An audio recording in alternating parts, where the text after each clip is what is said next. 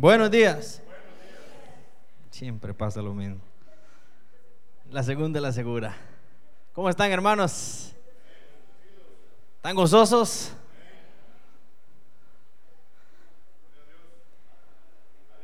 Algunos con dificultades, situaciones difíciles. Pero aquí están hermanos, que es lo importante. Amén. Antes de iniciar, yo quiero eh, comentarle un par de cosas que son muy importantes en esta mañana. Primero, hermano, yo vengo a hablar con ustedes, a enseñarles a ustedes esta mañana, no lo que yo creo que debemos hacer, sino lo que dice la palabra. Amén. Así que no ponga su mirada en mí. Como lo he dicho muchas veces y lo vuelvo a decir hoy. No ponga su mirada en mí, porque yo con Israel les he fallado a muchos de ustedes y les puedo fallar.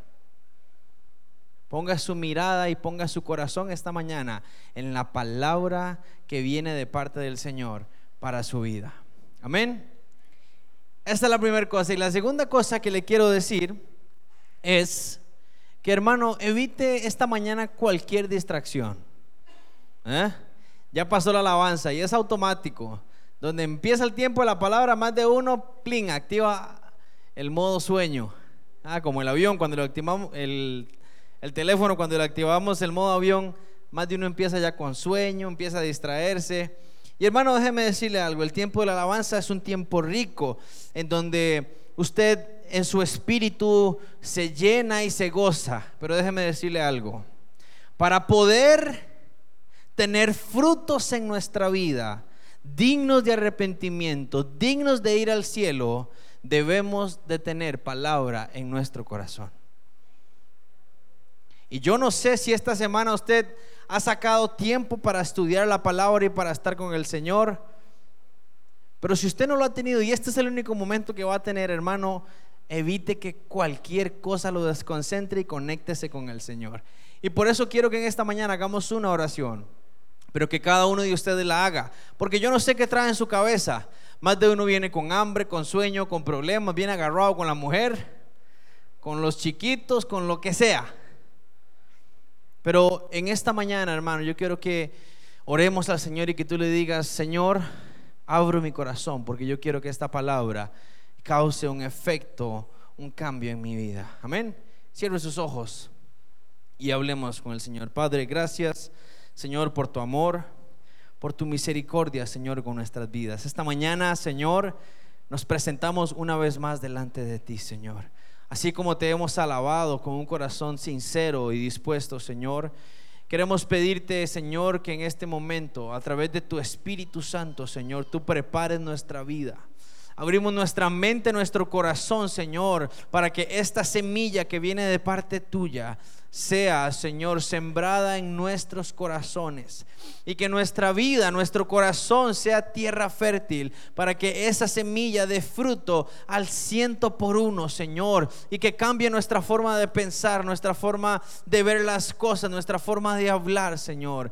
Y que esta palabra que vamos a recibir esta mañana traiga gozo, paz y bendición a nuestro ser, a nuestro cuerpo, a nuestra alma, Señor. Te lo pedimos esta mañana y entregamos todo en tus manos. En el nombre de Jesús. Amén y amén. Es de sumo gozo, hermanos, verle a usted esta mañana en este lugar. Y yo me gozo porque no todos sacan este tiempo para el Señor. Hay mucha gente que hoy no vino por X o Y motivo. Pero usted lo sacó y usted está aquí. Y yo me gozo por eso. Pero sabe una cosa, hermano, no nos imaginamos ni podemos entender cuánto más se goza el Señor de que usted esté esta mañana en este lugar. ¿Sabe usted eso? ¿Se ha puesto a pensar usted eso de que el Señor está feliz de que usted esté esta mañana en este lugar? ¿Se ha puesto usted a analizar de que el Señor Jesús está feliz de que usted haya decidido seguirle?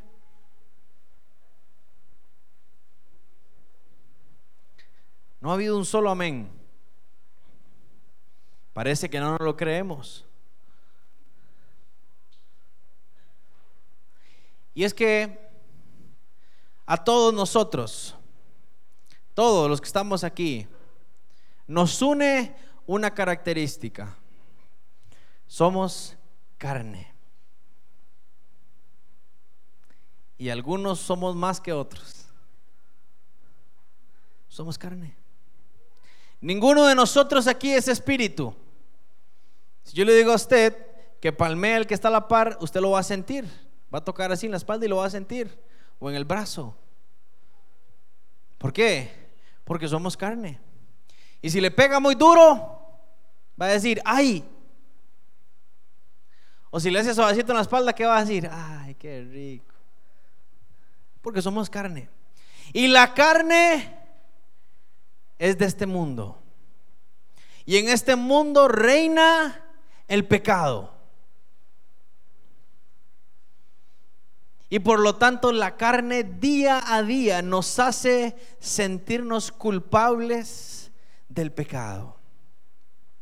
Y por eso es que nos cuesta tanto pensar de que el Señor pueda estar orgulloso de mí por ser su hijo. Porque nos sentimos despreciables delante del Señor. Pero cuando Jesucristo muere en la cruz, Dice que a partir de ese momento, ya usted y yo no valemos carne, ya no valemos nada. ¿Sabe cuánto valemos usted y yo? Valemos la sangre del cordero. ¿Y sabe quién es la persona número uno o el ser número uno que sabe eso? Satanás. Y él no quiere que usted y yo lo sepamos. Él no quiere que usted y yo lo vivamos. ¿Cuánto vale usted, hermano? Dígame, le hago un cheque ya mismo por cuánto vale usted. Muchos dirán, ah, no, yo valgo, no alcanza la plata de este mundo. Otros si amaneció hoy medio deprimido, ay, no, yo no valgo nada. Mami le quedo debiendo. pero está hablando la carne. Pero yo inicié y les pregunté, hermanos, ¿cuántos saben que el Señor se goza de que estemos aquí esta mañana? Y no, y no vi cara como de satisfacción. Y es porque muchas veces nos vemos con los ojos de la carne y no los ojos del Espíritu. Y esta mañana Precisamente yo quiero, hermano, que usted entienda algo. Todos, vuelvo a repetir, todos, desde el hermano Enrique, todos, todos, hasta allá donde está mi hermano Edwin, todos los que estamos aquí, tenemos un propósito para estar en este mundo. Y déjeme decirle algo, su propósito en este mundo no es pasar agarrado con su marido todo el día o con su esposa. Su propósito en este mundo no es que lo humillen siempre. Su propósito en este mundo no es trabajar de sol a sol. Su propósito en este mundo no es casarse y tener hijos y criarlos y ver cómo hago para tener una pensioncilla y morirme. Su propósito en este mundo no es venir los domingos al culto. Su propósito en este mundo no es buscar cómo se monta una empresa y ya vivir tranquilo y viajar por el mundo. Si yo hago una lista a cada uno de ustedes y los entrevisto, les digo, ¿cuáles son sus sueños y sus metas? Muchos dirán, ah, yo quiero viajar a Europa. Yo no sé por qué de este lado del mundo queremos ir a Europa. Bueno, Europa es bellísimo, me han contado. Ah, me han contado. Ah, yo quiero casarme. Los que no se han casado. Yo quiero ser doctor, tener una profesión, yo quiero tener un negocio, yo quiero... ¿Sabe hermano? Y esos son nuestros motivos por el cual nos levantamos todos los días. Ah, yo quiero ver a mis hijos desarrollarse, yo quiero tener un mejor carro, eh, no sé. Y sabe que esa forma de pensar la vemos tan larga, pero es tan corta.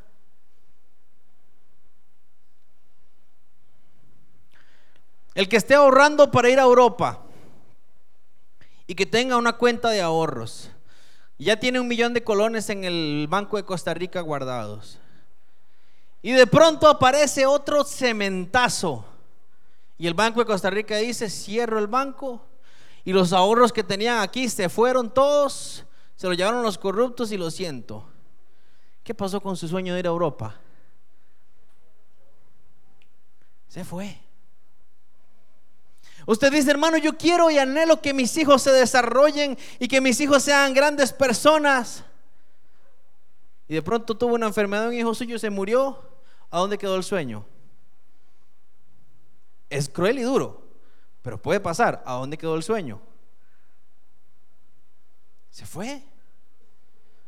¿Sí o no? Yo quiero una casa bellísima, hermosa, y empezamos a construir y sacamos un préstamo en el banco, y se vino un terremoto o una tormenta o lo que sea, y se derrumbó la casa. ¿A dónde quedó el sueño?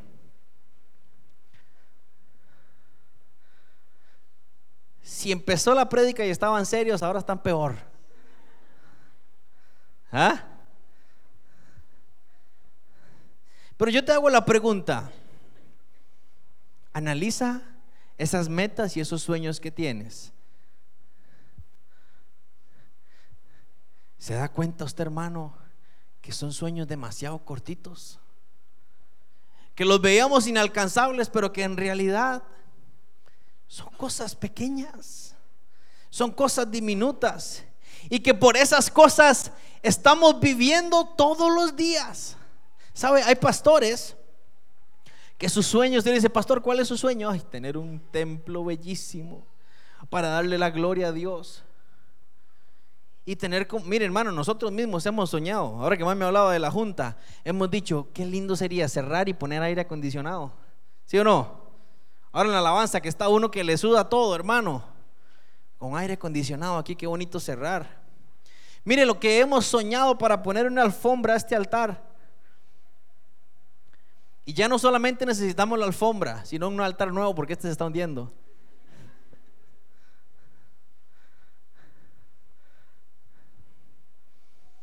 ¿Cuáles son nuestros sueños? ¿Y sabe qué es lo que está pasando, hermano?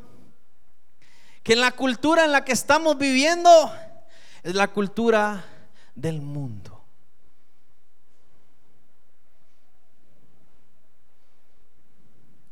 Día a día, noche a noche, nuestros sueños están cimentados en el mundo.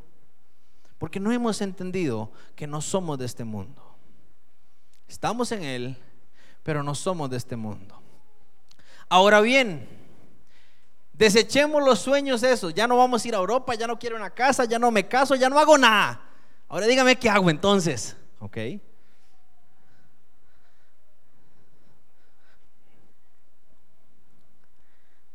Cultura de reino. Cultura de reino. Cultura del reino de los cielos. ¿Cuál es la cultura costarricense? ¿Cuáles son las cosas que nos caracterizan? Bueno, el 15 de septiembre, ¿qué es lo que vemos? Banderas de Costa Rica, los símbolos de nuestro país, la carreta, el yigüiro, todos esos, ya no me acuerdo, todos el himno nacional, el himno el 15 de septiembre. ¿Cómo se visten las, las personas, las mujeres, con aquellos vestidos largos? Que yo no sé por qué es cultura costarricense, porque ya nadie se viste así. ¿Ah? ¿Sabe que hicieron un domingo al mall y ver a las mujeres vestidas así, con esos? No, era antes. Los hombres con chonete y todo. Era la cultura de hace muchos, muchos años. Esa es la cultura costarricense. Ahora, cuando yo le hablo a usted de cultura del reino de los cielos, ¿qué se le viene a usted a la cabeza? Bueno, los hombres vamos a andar en una túnica, barba larga, chancletas como Jesús. Las mujeres también, solo balanranes y todo, porque esa es la imagen que tenemos. ¿O no? ¿Sí o no? Cultura de reino. Hermanos, venimos a la iglesia, usted viene aquí a la iglesia todos los domingos y escucha la palabra del Señor. Dígame que ha cambiado su vida. Si usted me dice que nada es preocupante, algo tuvo que haber cambiado. Ok, esas pequeñas cosas que han cambiado es parte de lo que el Señor quiere, que vayamos experimentando y que vayamos viviendo día a día. Lo que pasa, hermanos, póngame mucha atención aquí. Lo que pasa es que nosotros estamos recibiendo palabra, pero nuestra cultura día a día, hora tras hora, es una cultura que está puesta en el mundo y no es la cultura del reino.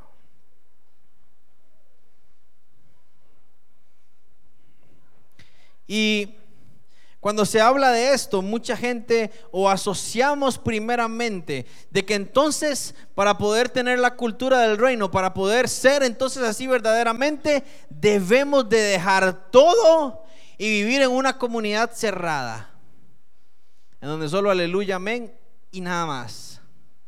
Y no es así. No debe de ser así.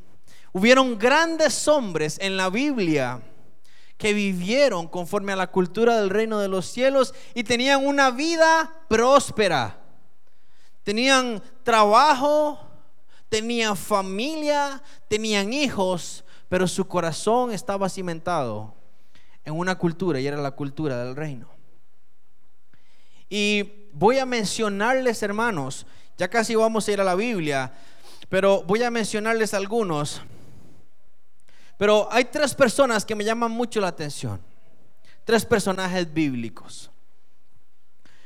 Uno de ellos es Moisés. ¿Cuántos conocen la historia de Moisés? Moisés fue un niño que cuando nació, el pueblo de Israel estaba siendo esclavo en Egipto.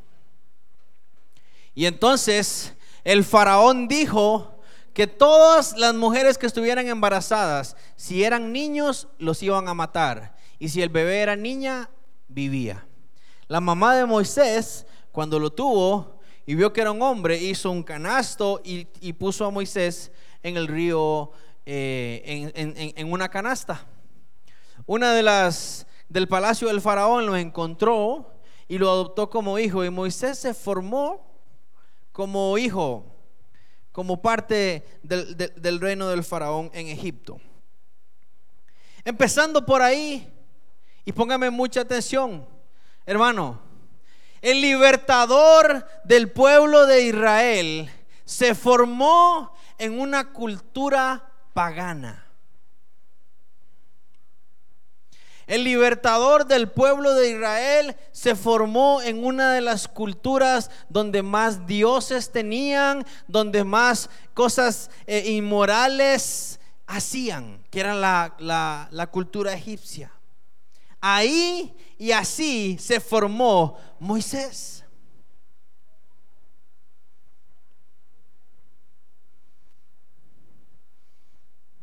¿Sí o no? ¿Sí o no? que están muy serios, hermanos. Pero llega un, llega un día, en el libro de Éxodo habla de que venía un día Moisés caminando en medio del pueblo de Israel, que era su pueblo, ojo, ojo, Moisés crece en Egipto, pero la cultura de Moisés era la cultura del pueblo de Israel, del pueblo de Dios. Y entonces un día, en su día normal, él andando vestido como vestían los egipcios, ve que un soldado está golpeando a uno del pueblo de Israel. Y Moisés se enoja y se le tira encima y lo mata a golpes. ¿De quién estoy hablando? Del que entregó a Jesús, de un pagano, de un incircunciso. ¿De quién estoy hablando? ¿Quién es Moisés?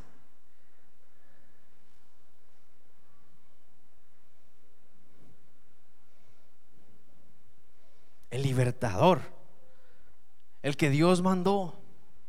Y cuando Moisés mata a este hombre y lo entierra, Dice que al otro día Moisés va caminando nuevamente por el pueblo y ve que dos israelitas se están peleando. Y Moisés se vuelve y le dice, ¿por qué le haces eso a tu prójimo? ¿Que acaso no ven que son del mismo pueblo? Y los otros dos mientras estaban agarrando, le dice uno a Moisés, ¿y usted quién es? ¿A usted quién lo nombró rey de nosotros? ¿O qué? ¿Quiere que lo vayamos a acusar de que ayer mataste a uno de los soldados? Y dice la Biblia que Moisés, cuando escuchó eso, tuvo miedo. ¿Qué tuvo Moisés? Temor, miedo.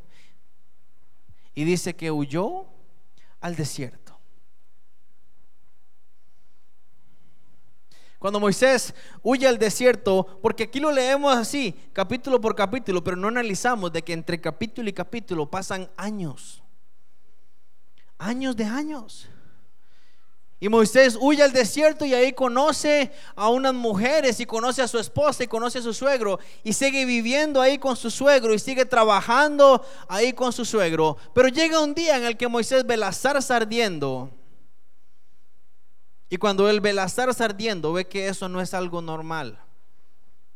Y él llega y donde se acerca a la zarza, dice que entonces la voz de Dios le habla. Y le dice la historia que conocemos, Moisés, he visto que primero le dice, quítate los pies, quítate, perdón, los zapatos de los pies, los pies no porque queda listo. Quítate los zapatos, porque el lugar que pisas, ¿qué es? Es santo. Y entonces creo que Moisés obedeció porque Dios le siguió hablando y le dijo, mi pueblo está siendo esclavizado, he visto el dolor y el clamor de mi pueblo y quiero que tú vayas y lo libertes.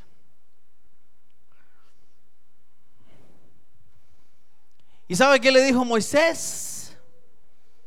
¿Cómo quieres tú que yo vuelva? ¿Cómo, cómo me pides tú que yo vuelva? Primero el faraón está endurecido. Segundo, me quieren matar allá. Y tercero, soy tartamudo, no puedo ni, ni hablar. Y Dios le empieza a hablar, yo te voy a dar una señal. Y dice que le, tenía una vara, la agarró y la tiró. Y la vara se convirtió en serpiente. Y entonces dice que Moisés se alejaba de la serpiente y, Dios le dijo, agárrala de la cola. Y cuando él agarró de la cola se volvió a convertir en vara y le dijo, vas a usar eso como señal. Y si aún con eso no te creen, le dice, mete tu mano en el pecho. Y él metió su mano y cuando la sacó tenía la mano blanca llena de lepra. Yo no me estoy inventando esto, esto está en la Biblia. Y le dijo, vuelve a meter tu mano y la volvió a meter y cuando la sacó estaba rejuvenecida la mano.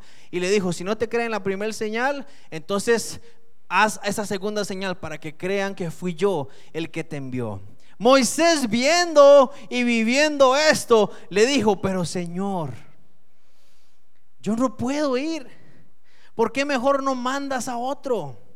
Y dice la Biblia en el libro de Éxodo que Jehová se enojó con Moisés. Y si no me cree, lo puede buscar. Jehová se enojó con Moisés. Y le dijo Moisés, Moisésito, ¿ah? soy yo el que formé la boca que tienes. Soy yo el que formó la lengua que tienes. Fui yo quien formó tu cuerpo.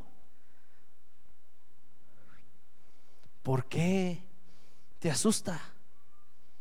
¿Por qué me pones tantos peros? Y después de eso, Moisés agarró, obedeció y ya conocemos la historia. Moisés. Daniel.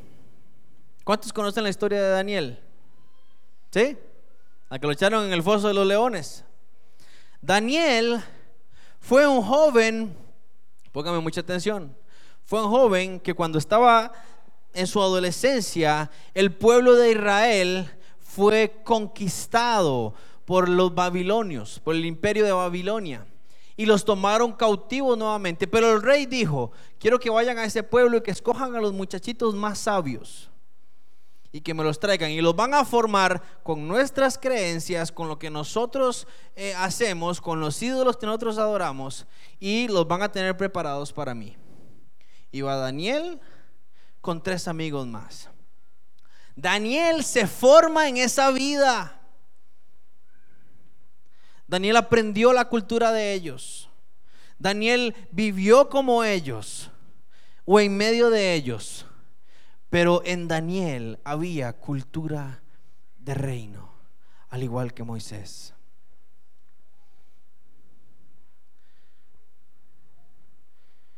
Y entonces dice la palabra en el libro de Daniel de que un día el rey dice, a estos jovencitos les van a dar del banquete del rey, porque los quiero ver que estén fuertes. Y en ese momento Daniel dice, no, yo no quiero esa comida a mí denme lechuga y agua. ¿Quién habló? ¿La carne o la cultura del reino? Porque la carne nunca va a querer ensalada. Seamos sinceros. Si yo le digo a este hermano, con el hambre que usted siente en este momento, vamos y yo le invito a un plato de lechuga con un vaso de agua, o lo invito a ir a comerse una chuleta, una costilla con un vaso de coca, ¿qué prefiere usted? Le cambio la coca por, el fresco que a usted le guste. La chuleta. Qué buena la chuleta. Ojalá así bien jugosita. ¿Ah? En barbacoa, una costilla, camarones o lo que usted quiera, hermano. ¿Ah? Y Daniel dijo, dame lechuga. Y durante 10 días voy a comer eso. Y a los 10 días vas a ver nuestras caras y las vas a comparar con los demás. Y efectivamente, Daniel y sus amigos estaban mejor que los otros eh, jóvenes que estaban comiendo del banquete del rey. Pero después de eso, Daniel halló gracia y siguió viviendo en la cultura de los babilonios, pero dentro de, él había cultura de reino. Y llega un día en el que el rey Nabucodonosor, que vamos, para que usted me entienda cómo era Nabucodonosor, era como un Donald Trump. Y ya le voy a explicar por qué. Donald Trump es una persona que tiene mucho poder en su mano. Mucho, mucho, mucho poder en su mano. Pero su forma de pensar es un poco acelerada. No es un presidente sabio o prudente que analiza las cosas. Es un presidente que si lo hacen enojar se vuelve loco. ¿Mm? Así era Nabucodonosor. Y resulta que un día Nabucodonosor tiene un sueño. Pero cuando él se despierta, no se acuerda del sueño. ¿Cuánto les ha pasado eso? Que usted sabe que soñó, pero no se acuerda qué fue. Y entonces, como él era el rey, llama a los sabios y les dice a los sabios, tuve un sueño y no me acuerdo. Dígame en qué soñé. ¿Qué le parece? Y los sabios empezaron ahí. Y vuelve a decirles, tuve un sueño. Pero, rey, ¿qué soñaste? No me acuerdo. Díganme ustedes. Y le dice uno de los sabios, lo puede leer en el libro de Daniel. Le dice, nadie nunca en la vida ha pedido eso. Eso es una locura. Y cuando le dijeron eso a Donald Trump, se enojó y dijo, voy a mandar a matar a todos los sabios que hay en mi reino porque ninguno me supo adivinar. ¿Y sabe quién era uno de esos sabios? ¿Sabe quién era uno de esos sabios? Daniel. Y cuando Daniel escucha la noticia de que le iban a volar la cabeza, él se va para donde el rey y le dice, rey, ¿qué pasó? ¿Por qué nos vas a volar a todos? Y el rey le dice nuevamente, y Daniel, ojo, ojo, Daniel le dice, rey, dame de aquí a mañana y yo voy a pedir revelación a Dios para tener tu sueño. Y dice la palabra de que Daniel llegó donde estaba Sadrach, Mesach y Abednego y les dijo, señores, pongámonos a orar porque necesitamos la revelación. Y no llegó así de tranquilo, tuvo que llegar asustado. Y al final Dios le da la revelación a Daniel. Moisés y Daniel. Y tercero, les estoy narrando la biografía de tres personas y ya vamos a, concluir por qué. David. David fue un niño criado en el Evangelio. Ni Moisés ni Daniel fueron creados en el Evangelio. David sí. David de pequeñito lo llevaban a la escuela dominical, como están sus hijos ahí. Y le enseñaron el arca de Noé y todas esas historias. ¿Sí? Y David era el menor de sus hermanos, uno de los menores, y tenía un rebaño. Y todos conocemos la historia de que el pueblo de Israel estaba peleando en contra de los filisteos y que el papá mandó a David a ver cómo estaban los hermanos. Y David cuando llega y ve que Goliat está ofendiendo al pueblo de Dios, David toma poder, toma autoridad, enfrenta a Goliat y lo mata. ¿Eso qué es? ¿Lo hizo en la carne o lo hizo en el espíritu? ¿Cultura de qué? ¿Cultura de qué? Llegó y le dijo, tú vienes a mí con espada mas yo vengo a ti en el nombre. ¿En el nombre de quién? Ah. ¿Eso es en la carne? ¿O en el espíritu? ¿Eso es cultura de la carne o cultura del reino? Ok. Pero resulta que después de ahí, el pueblo empezó a cantar una canción, valga la redundancia, y empezó a decir, Saúl mató a mil, pero David mató diez mil. Saúl era el rey. Y la cantaban. ¿Ah? Y como ahora en Facebook o en WhatsApp, que el chisme llega rapidísimo a todos, le llegó el WhatsApp con el audio a Saúl. Ah, Saúl mató mil y David mató diez mil. Y dice la palabra que en ese momento el corazón de Saúl se enojó en contra de David y empezó a perseguirlo. ¿Y sabe qué hizo David? Cultura de reino. Se paró y le dijo, Saúl, a mí no me vas a atacar. No dice eso, ¿ah? Se paró como cuando se paró con Goliat. ¿Sabe qué hizo David? Patitas, ¿para qué te tengo? Se fue. Y si usted lee el libro de Samuel, los últimos capítulos del libro de Samuel, a partir del capítulo 20, habla de que David se iba para un lado y Saúl llegaba. Y David se iba para allá por el gato y el ratón. Y dice que David lloraba. David huía de la presencia de Saúl. Después de haber matado a un gigante de tres metros, huía de la presencia de Saúl.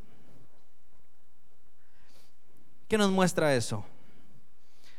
Que David era humano. Era carne como usted y como yo. Pero sabe, David vivía en la cultura del reino. Quiero que vaya conmigo al libro de Samuel.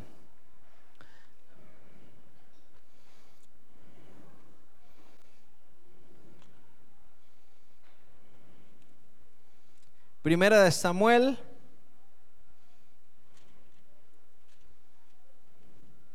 capítulo 22.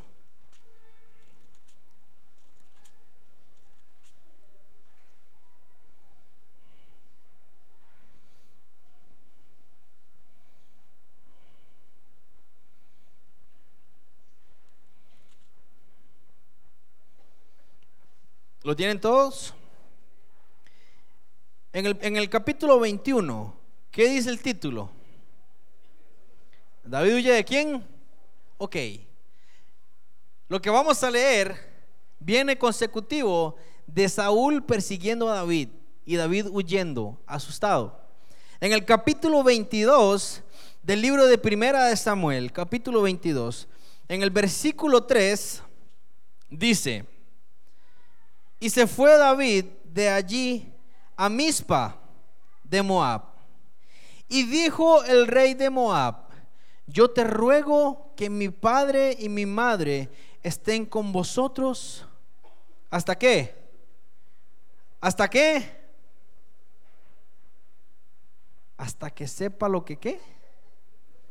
Lo que Dios hará de mí. Está hablando David. Entonces pónganme mucha atención. David viene asustado, huyendo. Está asustado en la carne, como nos asustamos. Pero en medio de, esa, de ese susto y de eso que tiene, él resguarda a su familia y le dice, por favor ténganlos aquí porque necesito saber qué es lo que quiere quién. ¿A quién fue a buscar David? Al pastor. ¿A quién fue a buscar David? A Jehová. Y dijo al rey de Moab, yo te ruego que mi padre y mi madre estén con vosotros hasta que sepa lo que Dios hará de mí. Cultura de reino. Versículo 22, eh, primera de Samuel, versículo 30. Capítulo 30, perdón. Voy ando con la lengua trabada. Primera de Samuel, capítulo 30.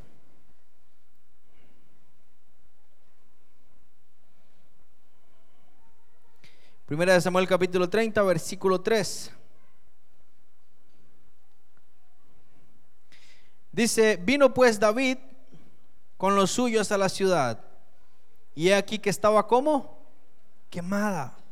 Y sus mujeres y sus hijos e hijas habían sido llevados cautivos. Ojo lo que dice el verso 4, hermanos. Entonces David y la gente que con él estaba alzaron su voz y lloraron. Pero no, no solamente lloraron, ojo como lloraron. Y lloraron como hasta que les faltaron las fuerzas para llorar. Si, si, usted lee toda la historia, resulta que David se va a pelear una, una, batalla y cuando llega se da cuenta que la ciudad donde él vivía fue quemada y todo lo que había en la ciudad, sus mujeres, los niños y todo lo que había, se lo llevaron. ¿Y sabe qué hizo David? Lloró. ¿Y cómo lloró? ¿Hasta qué? ¿Hasta qué? Versículo 6. Y David se angustió mucho, porque el pueblo hablaba de apedrearlo pues todo el pueblo estaba en amargura de alma, cada uno por sus hijos y por sus hijas. Punto y coma. Mas David se fortaleció en qué? Se fortaleció en qué? En Jehová su Dios. Póngame mucha atención, hermano. David cuando encuentra las ciudades y llora porque su esposa y sus hijos fueron raptadas. Y cuando el pueblo, un pueblo era conquistado, las mujeres hacían lo que querían con ellas y con sus hijos. Eran esclavos. Y David, mientras está en esa angustia, se da cuenta que el pueblo lo quiere apedrear. Y dice que David estaba angustiado. Pero al final del capítulo, del versículo 6, ¿qué dice? Pero David, ¿qué? Mas David se fortaleció en quién? ¿En quién? En Jehová su Dios. David no era rey de Israel en este momento. David estaba huyendo de Saúl. Y hermano, ¿sabe por qué les traigo memoria a estas tres personas? Porque son tres grandes de la Biblia. Moisés, Daniel y David son tres personas grandes de la Biblia. y vemos imposible llegar al nivel de ellos porque creemos que eran superpoderosos, como los Avengers. Y cuando leemos las historias de que se abrió el mar y que David mató al gigante, vemos como una película. Déjeme decirle, hermano, de que ellos eran como usted y como yo. David trabajaba en la política. ¿Creería usted, perdón, Daniel, ¿creería usted que alguno de los diputados que están ahí sea un siervo de Dios?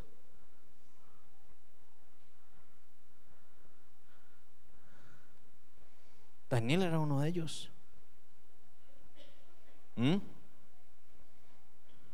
Moisés salió del palacio del faraón formado como egipcio, pero ¿qué había en su corazón? ¿Qué había en su corazón? Déjeme decirle algo, hermano, cuando la cultura del reino está en nosotros, llega un momento en que usted dice, yo no puedo estar más aquí. Yo no puedo compartir y yo no puedo hacer eso.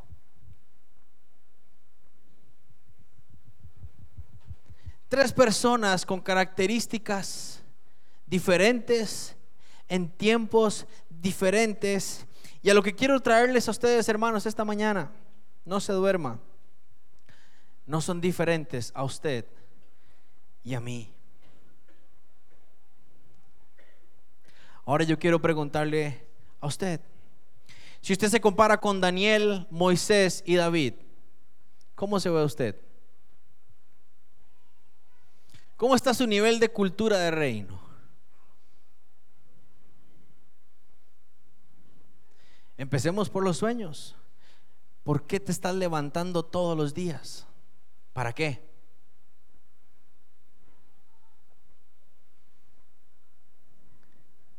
Para trabajar, sí.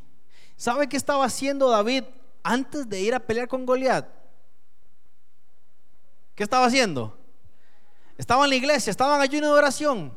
¿Qué estaba haciendo? ¿Y eso qué era? El trabajo. Estaba trabajando. No sé por qué se ríe. David estaba trabajando. No estaba metido en la iglesia. Pero ¿qué había en David? Cultura de reino. Moisés cuando se topó en la zarza, en el desierto, ¿qué estaba haciendo Moisés? Andaba buscando la presencia de Dios. Andaba buscando la presencia de Dios. ¿Qué estaba haciendo? Trabajando. Trabajando, hermanos. Eran personas como usted y como yo. Ahora yo quiero decirle esto. Usted y yo que estamos en esta tierra ¿Cuántos saben que estamos en tiempos finales? ¿Lo tiene usted claro? Porque ya, ya no hay tormentas, ya no hay huracanes. De vez en cuando se suelta una brisa navideña en las noches y despeja el cielo y se nos olvida que el Señor viene. ¿Mm? Y empiezan las músicas navideñas y eso.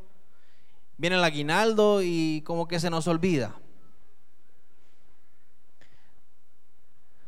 ¿O no? Un toquecillo, pero el Señor viene. Y en los tiempos en los que estamos viviendo la iglesia, nosotros nos estamos escondiendo más que salir. Póngame mucha atención, no se distraiga con el pastor, porque todos los ojos están puestos en el pastor y no en lo que estoy diciendo.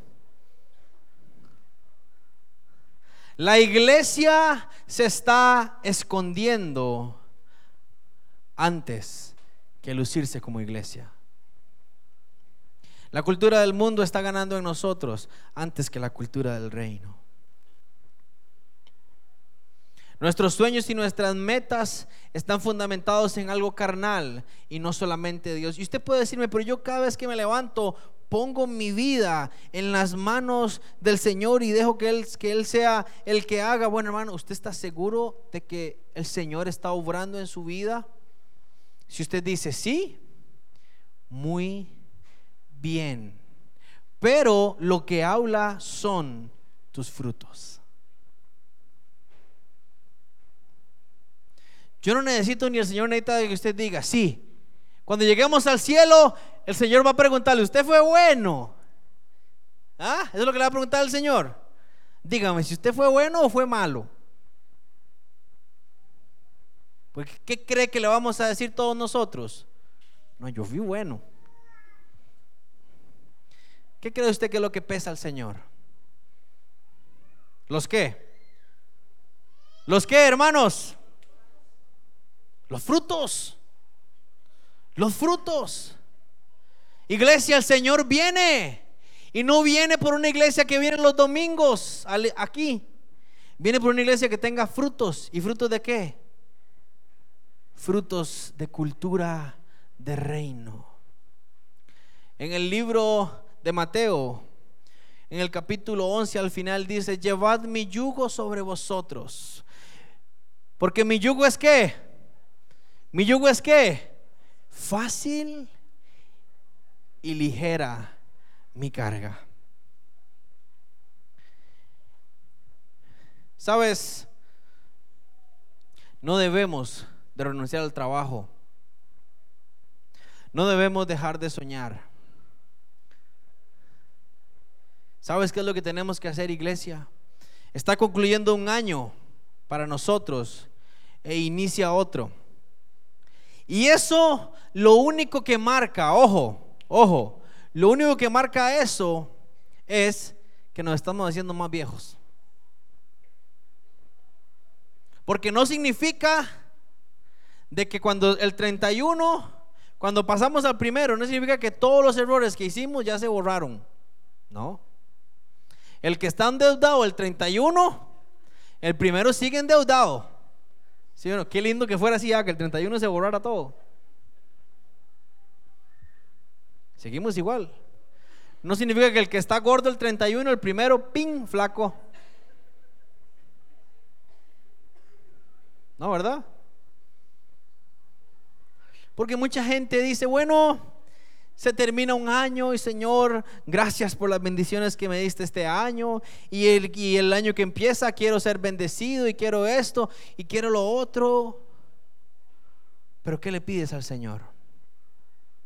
¿Qué hay en tu corazón, iglesia?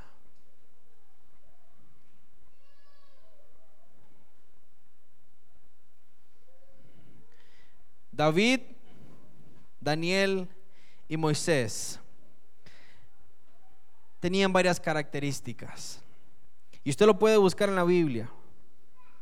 Y una de esas características eran que cuando ellos llegaban a algún lugar, decían, vive el Señor, en cuya presencia estoy. Vive Jehová, en cuya presencia estoy. En estos momentos, vive Jehová, en cuya presencia estamos. Pero mañana lunes, cuando llegue al trabajo y se tope al compañero que le cae mal, o al patrón,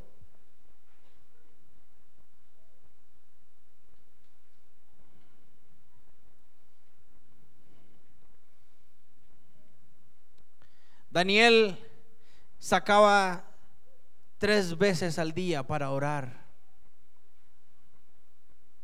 Dice la palabra que David se gozaba en la presencia del Señor y danzaba. Que aún la esposa se burlaba de él y le decía, no sea tan ridículo, David. Pero ¿qué está pasando, iglesia, con nosotros? Estamos escondidos. La iglesia está enferma. La iglesia está dividida. En la iglesia se caen mal unos con otros. La familia es solo problemas. Los matrimonios es más lo que pelean que lo que se aman.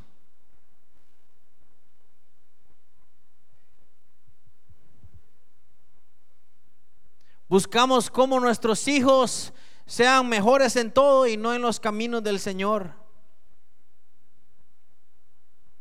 Los jóvenes buscamos cómo ser aceptados por el mundo y no aceptados por el reino de los cielos.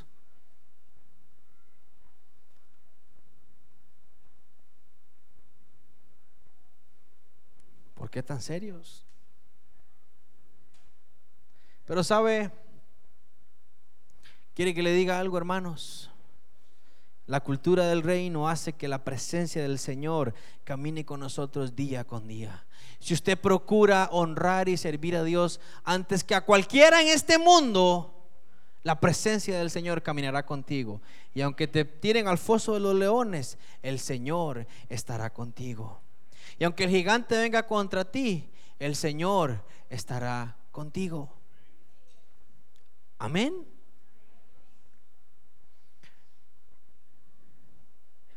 Hay una historia de un grupo de jóvenes que decidieron en, Australia, decidieron eh, apuntarse en, la aventura de tirarse de paracaídas.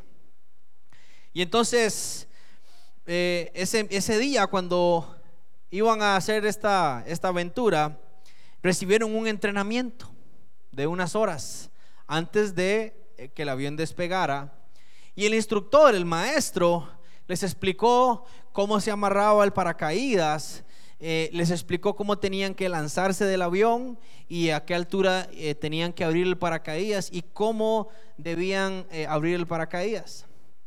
Todo estaba perfecto. En la mañana el avión despega con estos jóvenes a bordo y entonces empiezan a lanzarse uno a uno.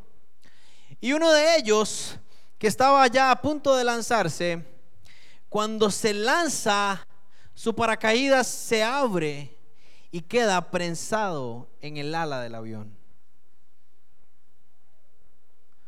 Un avión que iba a más de, no sé, 200 kilómetros por hora, a no sé cuántos pies de altura.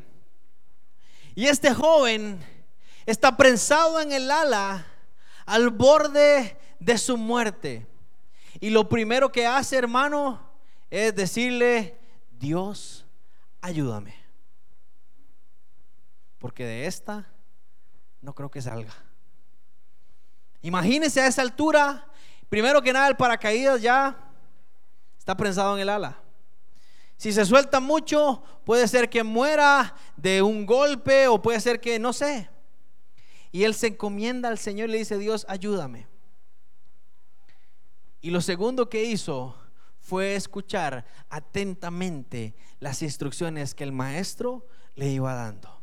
Y el maestro le empezó a explicar detalladamente cómo soltarse el paracaídas, cómo, cómo despegar ese paracaídas y cómo abrir el paracaídas auxiliar que tenía el muchacho. Y el muchacho siguió las instrucciones al pie de la letra, paso a paso, y aterrizó sano y salvo con su paracaídas.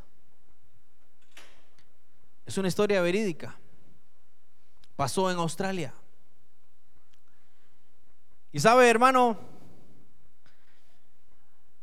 Dios no bajó en ese momento y le dijo, yo te voy a ayudar como muchas veces queremos que pase cuando estamos en una situación difícil.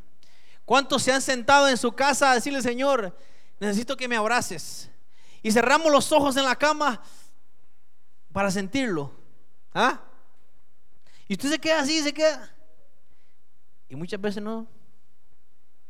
¿Cuántos se acostaron diciendo, Señor, quiero sentirte, quiero sentirte? Y de pronto, 5 de la mañana. Ya, a trabajar. ¿Cuántos en medio de los problemas?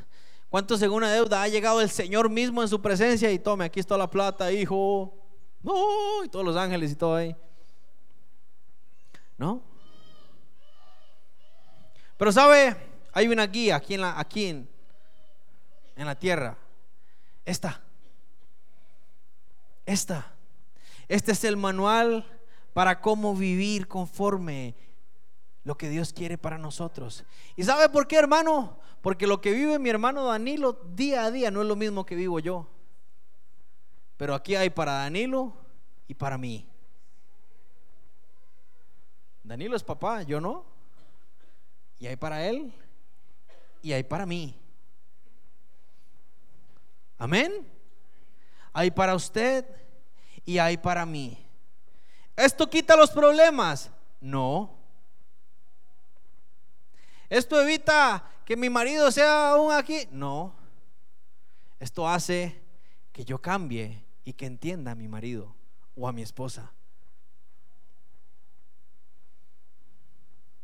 Se acabaron los amenes. Pero así es. Iglesia, el mensaje de esta mañana es, no nos escondamos. No dejemos que el mundo nos ahogue, sino más bien nosotros tenemos que alumbrar al mundo. No tienes que dejar el negocio, no tienes que dejar de trabajar, no tienes que dejar de ser mamá o dejar de soñar en casarte y tener hijos. Lo que tenemos que hacer es traer a Dios a nuestro negocio, es traer a Dios a nuestro trabajo, traer a Dios a mi familia, a mi vida, a mis hijos, a mi matrimonio, pero no para que cambien ellos, sino para que cambie yo. Porque si yo cambio, cambia lo demás. Amén. Póngase de pie esta mañana.